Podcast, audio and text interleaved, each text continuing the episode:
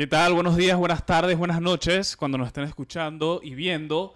Eh, un gusto saludarlos y darles la bienvenida a este podcast, Cómo es la vaina, en este primer episodio donde vamos a estar hablando y en el largo de todo el podcast de temas controversiales hasta cierto punto, temas de la vida diaria, cosas que tú quieres saber, que nosotros queremos saber, pero que muchas veces no entendemos. Y aquí te vamos a explicar cómo es la vaina. Hoy, nuestro primer invitado, tenemos a Alejandro. Alejandro, eh, muchas gracias. Muchas gracias por estar aquí. Alejandro es administrador de varios moteles en la, ciudad, aquí en Panamá. Y él también es presidente de la Asociación de Moteles. Yo no sabía que había una asociación de moteles aquí en Panamá. Pero bueno, Alejandro, em, ¿cómo es este? Vamos a tantear, vamos a hablar de varias cosas de este negocio y su administración. Pero ¿cómo es, eh, en términos generales, eh, qué diferencias hay de, cualquier otro negocio el, el administrar o tener un motel?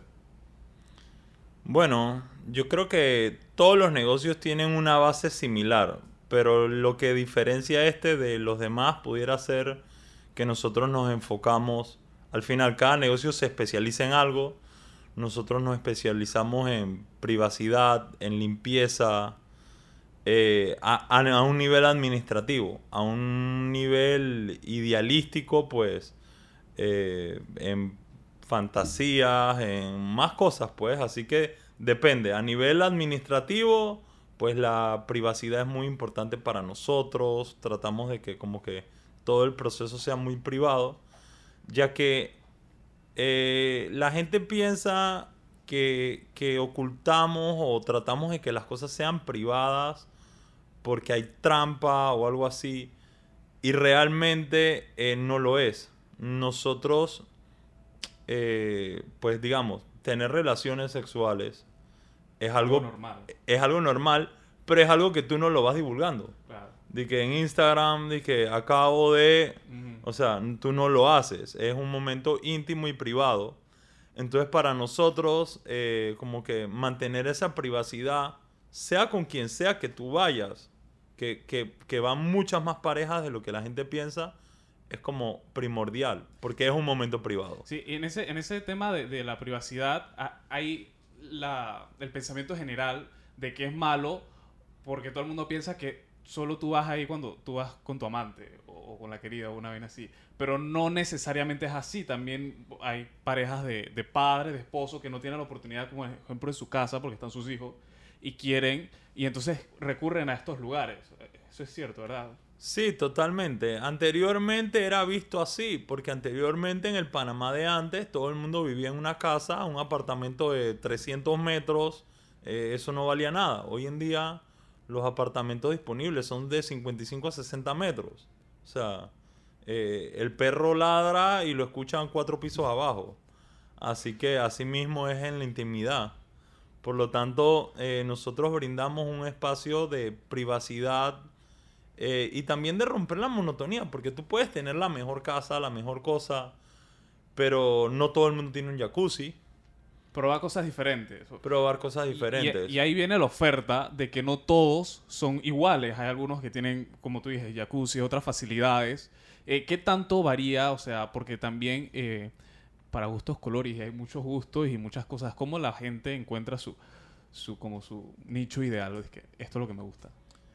Yo creo que justamente, por ejemplo, eh, justamente en la, en la variedad está lo que, lo que a ti te va a apasionar, pero yo creo que es algo, eh, el, bueno, hablando del sexo en general, creo que es algo que, que tiene inicio pero no tiene fin.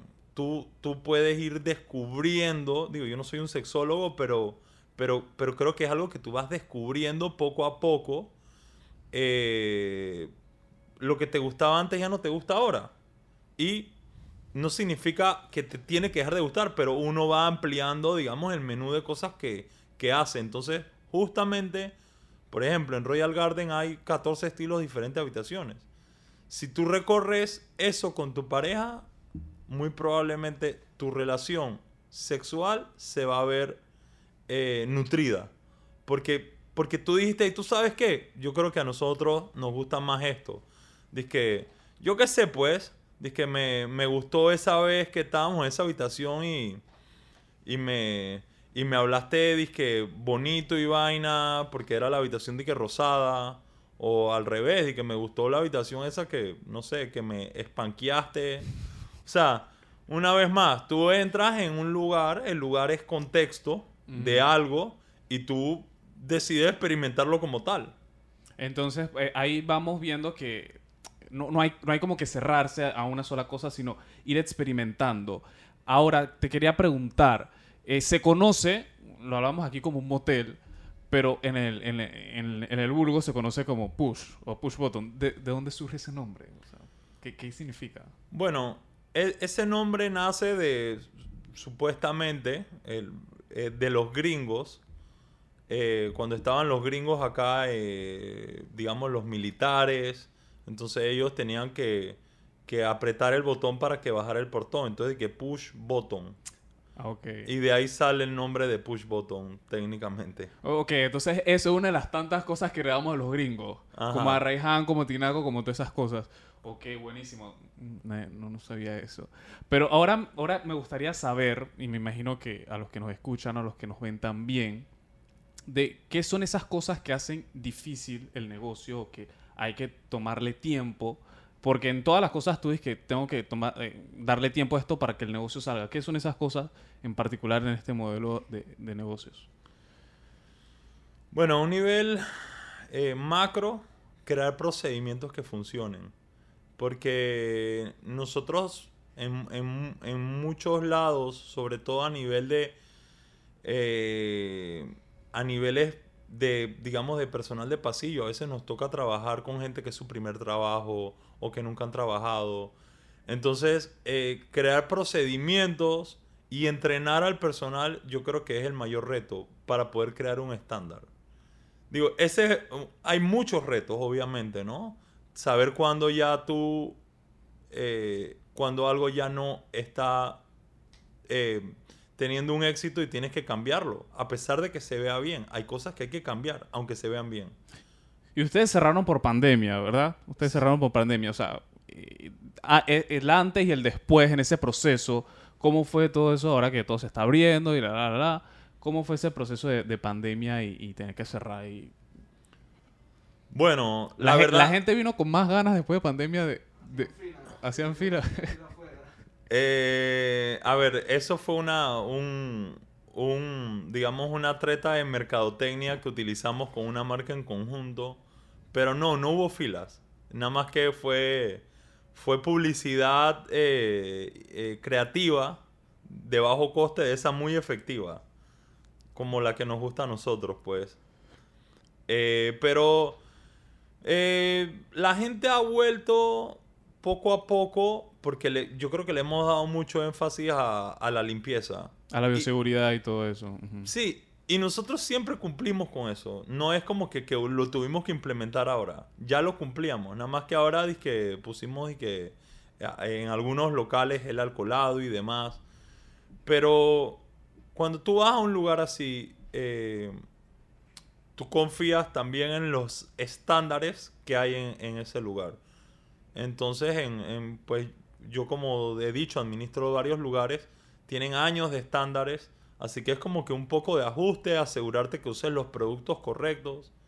Pero por ejemplo a nivel de lavandería, nosotros usamos lavanderías industriales igual que un hospital.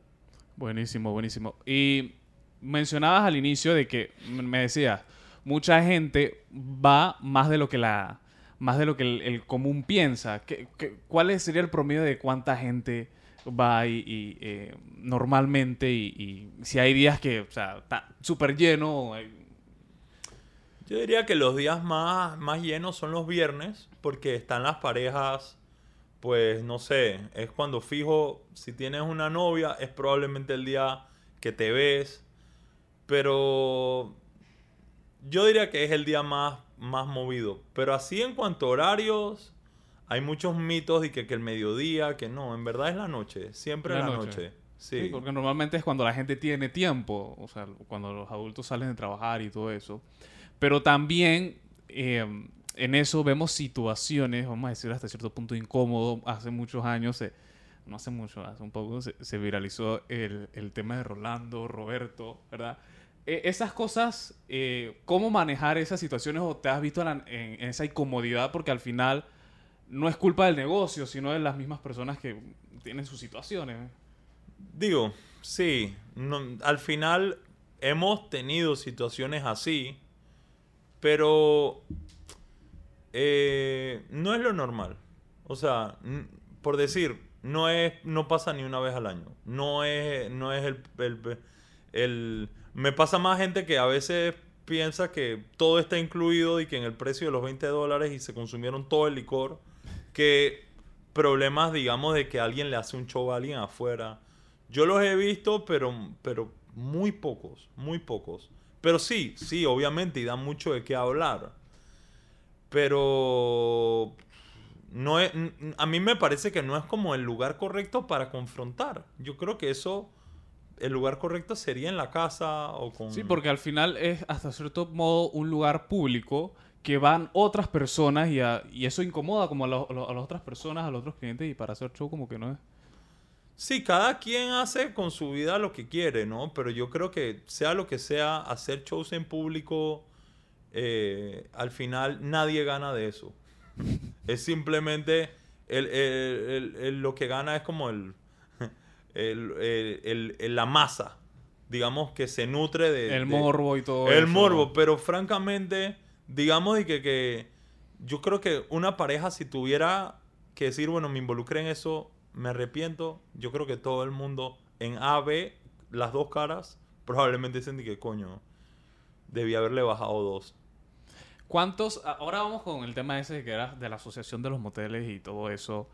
Eh, yo, no yo no sabía que existía una... O sea, para que veamos más o menos cuántos hay, por lo menos en la ciudad capital. ¿Cuántos hay? Porque vemos algunos sitios que, que hay... ¿Y por qué en varios sitios hay como varios? Que vemos que popularmente le dicen la Vía Láctea. Pero ¿por qué hay, varios en... Yo creo que, yo creo que era por, a ver, eh, eh, es algo normal a veces en los negocios de donde hay uno, van poniendo otro. La competencia. Pero a veces está el pensamiento de, de que debilita, yo creo que fortalece, porque definitivamente eh, la transísmica es un área donde hay mucha competencia, pero la competencia Y muy concurrido. O sea, mucha gente viene de las ciudades a sus casas y pasa por ese lugar. Sí, es sana, es sana. Y claro, eh, al final, pues los lugares están ahí en lo que antes era las afueras, ahora es el centro. Total, total, total. Y en esa, y en, en esa, vamos a decir, en esa cantidad que hay, cu- ¿cuán diverso es? ¿Cómo está la oferta? Eh, porque al final uno piensa, la gente piensa que todos son iguales, pero tú mencionabas que en Royal Garden hay tantas habitaciones diferentes. Eh, ¿Qué tan variada es la, es la oferta para los interesados? Yo diría que, que hay varios negocios que apuestan por romper la rutina. No es Royal Garden el único. Eh, nada más que en Royal Garden lo que sí hay es mucha variedad. Pero bueno, está, eh, por ejemplo, Campo Amor, eh, que tiene habitaciones dizque, con un patio interno. Está El Llano, que fue el primero en tener como el columpio y no sé qué. O sea, eh, en, en las flores hay eh, sofás eróticos. Entonces, creo que cada quien. los push antes eran, yo le llamo que una cama y porno. Hoy en día ya se están volviendo hacia una experiencia. Ok, ok. Era, era algo más como que, ok, voy, hago esto y listo, ya, se acabó. Sí, Y, y ahora se está viendo el tema de que no solo es ir por ch- ponchar y listo, sino eh, toda la experiencia, no solamente en el lugar, sino también con tu pareja.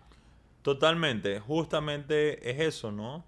Eh, como yo digo, eh, la gente que más, que más busca eh, esto y que, y que más está dispuesto a gastar, creo que es la gente que está con su pareja. Porque es un momento especial. Eh, ahora, nos gustaría saber, eh, en todo este, porque también muchas veces existe la, la creencia popular de que esto solamente es para personas jóvenes. pero también, quién sabe, para personas mucho más mayores también está disponible. Eh, ¿qué- ¿Cuál es tu visión o, qué piensas de que, de que también se, es, más, es mal visto que, que personas mayores usen como este o, o se diviertan de esta manera? Bueno, yo, yo creo eh, que justamente la gente que más debería ir porque tienen más tiempo y tienen mayores recursos económicos para poder, digamos, eh, disfrutar esto. Y por ejemplo, si ya yo llevo, no sé, 25 años con mi señora, eh, no sé, llegar y de la nada y que, mira, y boom, un juguete ahí sería como que, oh, sería, o sea, vas a romper, vas a romper la monotonía. Digo, cada quien en lo que se sienta cómodo, como si es un disfraz. Yo qué sé, que imagínate ambos bien adultos y se disfraza de, yo no sé, de colegiala, ¿por qué no? O sea, yo qué sé. Porque al final son parejas que, que tienen esa monotonía, tienen, tienen 20, 25 años, o sea, es demasiado tiempo. O sea, al final pienso que uno se cansa. A diferencia de los jóvenes que te- tienen más como esa chispa o ese, ese fuego de, de- de que es nuevo. ¿verdad? Yo creo que, que la palabra que nosotros podemos aportar a la vida eh, sexual de alguien eh, se me viene a la mente disruptivo. Porque tú puedes ir a un hotel, tú puedes ir a, a cualquier hotel y vas a tener una, pues sí, tienes una cama, pero justamente tienes una cama. Aquí tú tienes una experiencia, En, muchos lugares puedes encontrar una cama. claro, La experiencia es el, el objeto diferenciador. la experiencia sí. Buenísimo, buenísimo. Y en esa experiencia, ya tú como administrador, ¿qué, qué son esas cosas que, que al, que al pasar los años has conocido o te has sorprendido de, estar aquí? eh, o que te ha ayudado a crecer personalmente, qué sé yo. ¿Qué, qué has aprendido? ¿Qué te llevas de, de este tipo de administración? Bueno, para mí que el cambio nunca para. O sea, uno tiene que constantemente evolucionar eh, todo el tiempo porque, porque el mundo es cambiante. Nosotros somos seres evolutivos y uno tiene que estar ahí evolucionando junto a los clientes, pero sin, sin perder lo- a veces lo básico, ¿no? Hay, hay gente que simplemente quiere, pues, di- di- diríamos como que ser muy romántico, ser... Y eso siempre Y la es algo, claro. siempre es algo que, que- que es bien visto y, y- y- bien recibido. No es de que, ah, voy para el push, de que, bueno, listo, me van a amarrar. O sea, Ese, ese, ese romántico es como la base que todo el mundo busca o que, o que es el, el- vamos a decir, el común denominador. Digo, a ver, yo, yo lo que te digo, la variedad, ¿no? Poder de vez en cuando hacer eso así y de la nada y que te volteas y le arrancas la ropa, ¿por qué no? Interesante, interesante. Mira, me, eh, um, he- hemos conocido bastante, hemos tenido una, una mirada súper diferente de, de lo que la gente piensa y del tabú y toda esta cosa. ¿Consideras que el negocio, o sea, va a ser un negocio que, que siempre se va a necesitar? O sea, nunca, como esos negocios que llegan a su fin, esas cosas. Por ejemplo, un blockbuster que ya no nos sirve. ¿Piensas que esto va a ser un blockbuster o siempre lo vamos a la gente lo va a necesitar?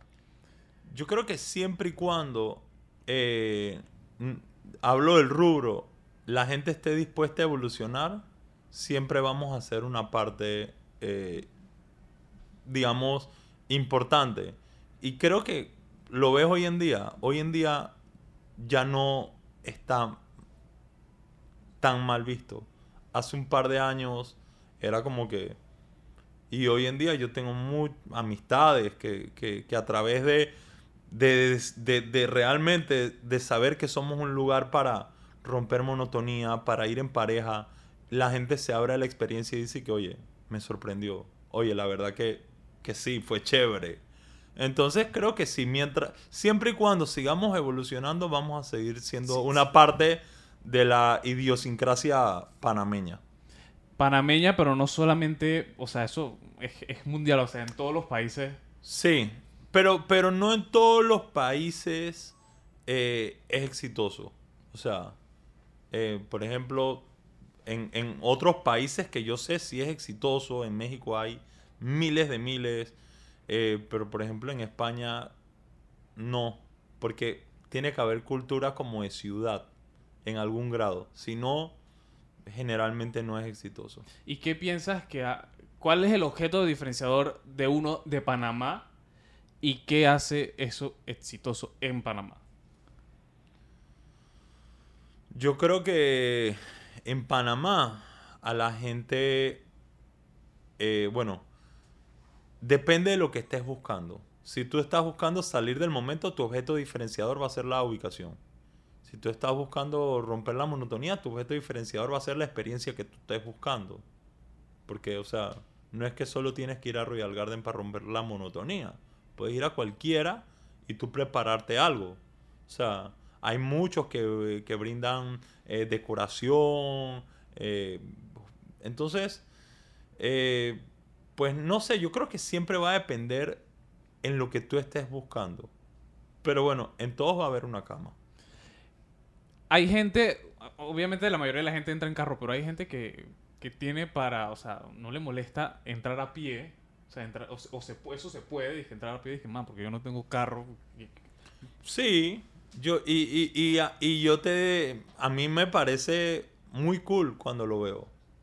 O sea, porque Es una ¿Sucede pareja- con frecuencia? es. No con frecuencia. Diría que el 0.5%. Pero es una pareja segura. O sea. Y Segu- le ves la cara de felicidad generalmente. Segura y, no, y que no tiene nada que esconder. No hay nada que esconder.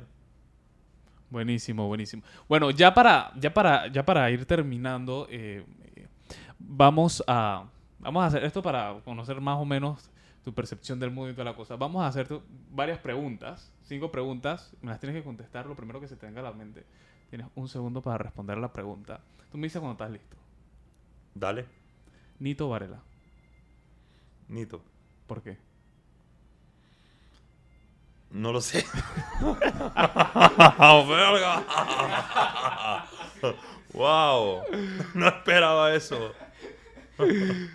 Ah, oye, ya que va- vamos a hacer un pequeño paréntesis, eh, ¿cómo, ¿cómo son, para, ya que tomamos el sistema de gobierno y toda la cosa, cómo son las regulaciones? O sea, ¿son como que muy regulados como otros negocios o son, o tienen, tienen, tienen al gobierno aquí Sí, siempre? sí tenemos muchas regulaciones, sobre todo en cuestiones de permisos. Eh, pero bueno, eso es por el pensamiento arcaico en el que vivimos. Dice que no puedes entrar en short a una institución pública, no puedes... eh, Es parte de eso, porque realmente nosotros simplemente brindamos un espacio para la gente. No, no, creo yo que, que eh, la gente evolutiva está claro que no somos algo malo para ninguna sociedad. Somos positivos. Entonces, eh, tenemos ciertas medidas de, que tienes que estar lejos de una escuela. O sea, nosotros mismos, no, no, a nosotros nos escriben en las redes. A veces parejas menores de edad. Dice puedo ir. Y, obviamente le decimos que no. Eh, la- esa- esas, esas personas evolutivas, ¿son más jóvenes ahora o también hay, hay personas mayores? Ah, y hago, hago énfasis, ¿no? Casi siempre es que yo tengo 17 y mi novio tiene 17 y queremos ir en Uber. Es de que no puede, no puede. O sea, no, no quiero de que, que, que la gente por menor de edad piensen como quizá en unas edades pues muy, muy abajo.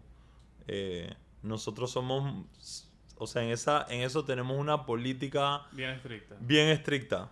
De, digamos, de, en cuanto a, a, a ocasiones similares, y que si entra.